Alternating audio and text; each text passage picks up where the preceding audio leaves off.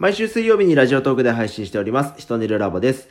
この番組は子育て中のパパママと子供が育ち合うための情報をお届けする番組です。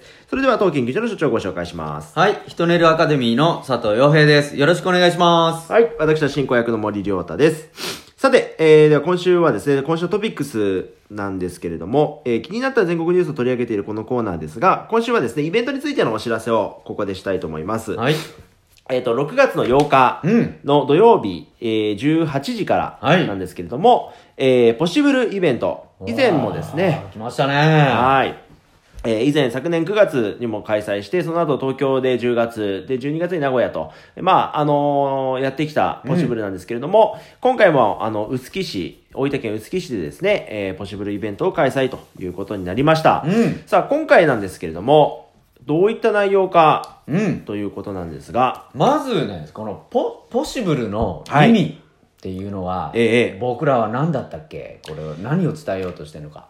ポシブルっていうのが、うん。ポッシブルから来てますね。で、えー、造空語、造語で、うんうん。えー日本語に可能にするみたいな、ポシブルというふうに言ってきましたけども、うんこれが今回はね、その、どういった趣旨でポシ、う何をポシブルのかということですよね。そう、この前回ね、やってきたポシブルのはいはい。イベントも、あのー、みんなの体験談をね、はい。こう出していって、ええ。それを掛け合わせていくと、はい。僕らしかできない面白いことがたくさんできるんじゃないかっていうことをイベントの中でワークショップやったりしたんですよね。はいで、ポッシブル、いろんなことを可能にするっていうのは、丸かける丸なんだと。はいはい。自分一人じゃできないから、自分に持ってないものを持ってうんうんる人たちとコラボするとか、うんまあビジネス用語で言えば、ジョイントベンチャーっていうね、はいはいはい考え方があって、はいその、このポシポシブルの企画っていうのも、丸かける丸なのね。うん。ということで、今回の丸かける丸は何かと言いますと、はい。えー、っとですね、仏壇仏壇？かけるはい。人の成長とはでございます。仏壇と人の成長ってなんか、なんでしょうね。パッと聞いたら真逆というか、仏壇ってもうこう、亡くなってから必要になってくるものなので、まあなんか成長とかっていうのとちょっと縁遠い感じはするんですけど、そうでしょ？はいいやーまずね、なんで仏壇なのかっていう そうですとこね。そもそもまず、なんで仏壇なんだってところですね。そう。はい。あの、薄木は自社仏閣の町でね。はいはいはいうん、そういう、あの、仏壇屋さんとか、あの、あったりします。お寺の住職さんがいらっしゃったりですね。うんそれがまあ、こちらの、あの、文化として、まあ、根付いてるところがあって、はいはい。で、たまたま知り合った方がですね、ええ歌う仏壇屋さん。おお歌う仏壇や。そう。念仏ではなくまた違うんですよ。うん、もうあのテレビでもね、はいはい今使われてるようああな、ー、そうですそか。の、ハスキーボイスでね、はいはいちゃんとこう歌ってらっしゃる方。ええ、えで、その方は仏壇屋をされてるんですよね。うんうんんで、その方との話をしていくと、あのね、やっぱり深いんですよえ。。ほうほで、僕らは特に何かの宗教とかそういうのはないんだけれども、なるほどなって、そうやって仏壇に祈るという行為が、う。はいはい。どういうふうに脳に影響してるのかとかを紐解いていくと、これまた面白いな、というふうに考えましてですね。で、それを私から、あの、なぜそういう仏壇に日常的に祈るのがいいのかとかですね。そういうこともお伝えできたらな、というふうには考えているんですね。で、人の成長をかける仏壇って今までになかった切り口じゃないかなと思うんですよ。いや、パッとこうね、あのー見たときに、うん。仏壇とこう人の成長なんていうね、こう、ことを考える人がまずいないから違和感ですよね。なんか、うんえ、何これっていう。そうそうそうそう、うん。そういうギャップこそに面白いことと、今までにない発想が生まれて、うん。で、また新たな価値を生み出せるっていうのがあるから、はい。なんかみんなが思いつくようなコラボ、ジョイントベンチャーではなくて、うん。何なのそれって何が生まれるのっていうことうんうんをやっていくのが、今からの時代のポシブル。じゃないのかなと思うので、こんなクレイジーなこともちょっとチャレンジしてみようと。はいはい。いうことでですね、仏壇かける、えー人の成長ということで、えーひ皆さんと一緒に考えていきたいと思います。はい。まあ今回のこのイベントもですね、まあ今、えー、洋平さんから紹介があった通り、仏壇かける、えー人の成長ということがメインでお話は進んでいくんですけれども、うんもちろん途中で笑いありとか、もちろん。はい。うんそして、えーまあ、あのーなんていうんですか、ご歓談と言いますかね。うんえーその後、あの、と楽しくお酒を飲みながら、うんまあ、それこそ丸かけ丸なんかっていうことを他の人とまた、あの、つながっていくなんていうこともやっていくということで、はい、やっていきますので、ぜひ、えー6月8日土曜日はいの18時から、まあ、一応予定では8時半までということになっております。詳しくはまた、あのーホームページの方にアはいップされますので、ぜひご覧になっていただければというふうに思います。はい6月8日、ポシブル、ご期待ください。はい。では、続いては、ひと寝るタイムです。えーこの時間ではですね、えー皆さんからいただいたあー子育てやあー日頃の悩みについてのご相談をいただきまして、共に考えていくというコーナーになっております。はい。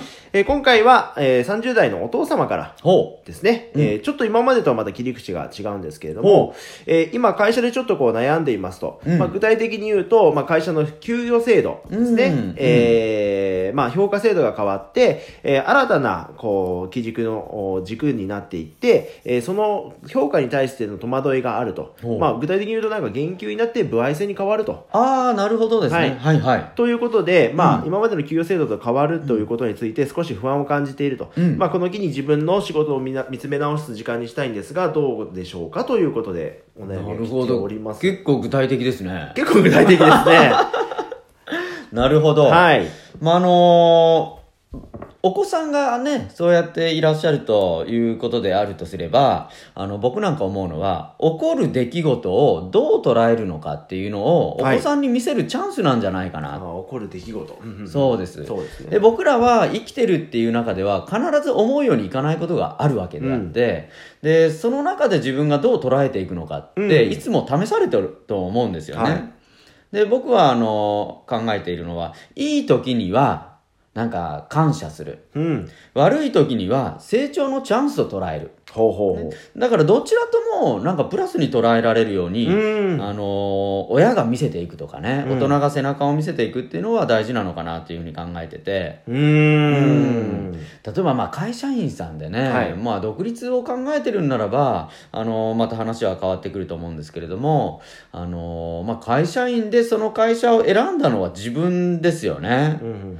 で、その会社に文句があるんならば僕は辞めればいいっていうふうに思うし、あのー自分で選んでそこにいるっていうのがやっぱりあの大前提なはずなんですよはね。いはいはい。うん、だからあの自分で選べるっていうのが尊いからこそだとしたら、まあ、そこの会社のねやっぱ経営方針っていうのは自分の届かないところで行われてでまあロボットじゃないけれどもあのその上で働くっていうのが、まあ、今の社会の仕組みの一つなので、うんうんまあ、僕も独立してきましたしそういう独立してからの動き方っていうのは全くやっぱり違うなとも感じますんでね。うん。でも独立したからこそ見えてくることもあったんですけどその前は不安になるのは当たり前かなとも思いますよね。うんうんうんうんううんん。なんか洋平さんもその独立するに際して不安なことっていうと具体的に何かありましたかねエピソードとして。僕の場合はその子供たちをどうあのまあ、要は食べていけるのかどうかっていうのも当然あったんだけれども、あのその前に本当にあのこれでいいのかなっていうことも正直やっぱ思うこともあったりしましたしね。んうんでもそれ以上にねあの勝ってたことがありました。ほうほうほううん、それはもう成長のチャンスだと捉えていた。捉えていたっていうことと、あの、お家を自分でセルフリフォームしようとか。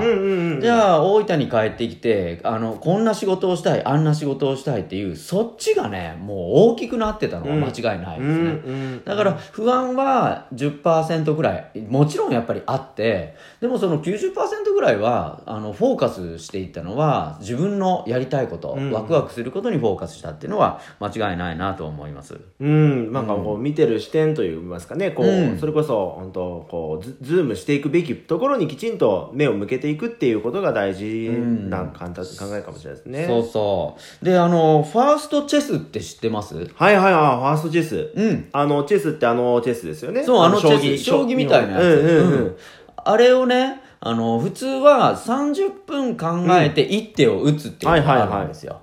で、それを30秒しか考えてはいけませんよと。うん。ね。だから、すぐにもう手を考えて打たないといけない。ほうほうほう。うんじゃあ、30分考えて打つ手と、30秒しか考えてはいけないっていう状況で打つ手、同じだったケースは何パーセントぐらいだと思います？うーん、なんかまあいろいろ迷うとかも含めて最初は何だ60%ぐらいですか、ああこれがねはい。87%って言われて高いですね。それが同じ手だった、うんうん。要は30分間一生懸命考えてやったとしても30秒で考えた手ともう90%ぐらいはうん同じならば、先にやった方がいいっちゅう考え方ですよね、うん。というのも僕もよくそういう話をするんだけれども、あの、早く動いて、うん自分の課題や失敗に向き合った方が成長率が高いんですよ。はいはい。だから成長しやすいし、成功しやすくなる。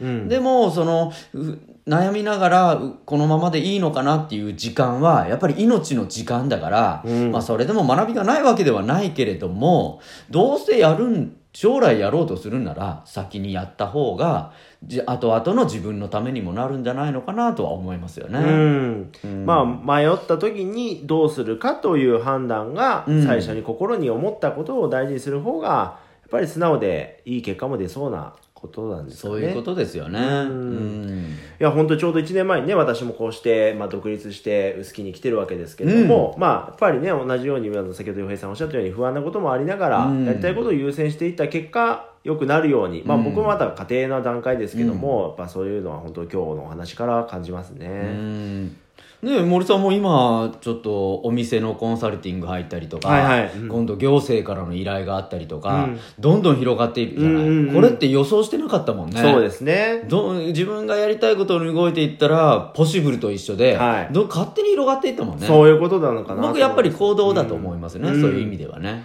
あの、本当番組の最後で残り30秒もないんですけども、うん。あの、先週ね、あの、このラジオも、うん。あの、全国のそう FM23 局で出していただいたということで、まあ、これも本当可能性、やってみた何かの一つっていうことだったのかなっていうことですかね本当。ですねはい。では、また来週も、えーこのようなお話ができればと思います。ありがとうございました。ありがとうございました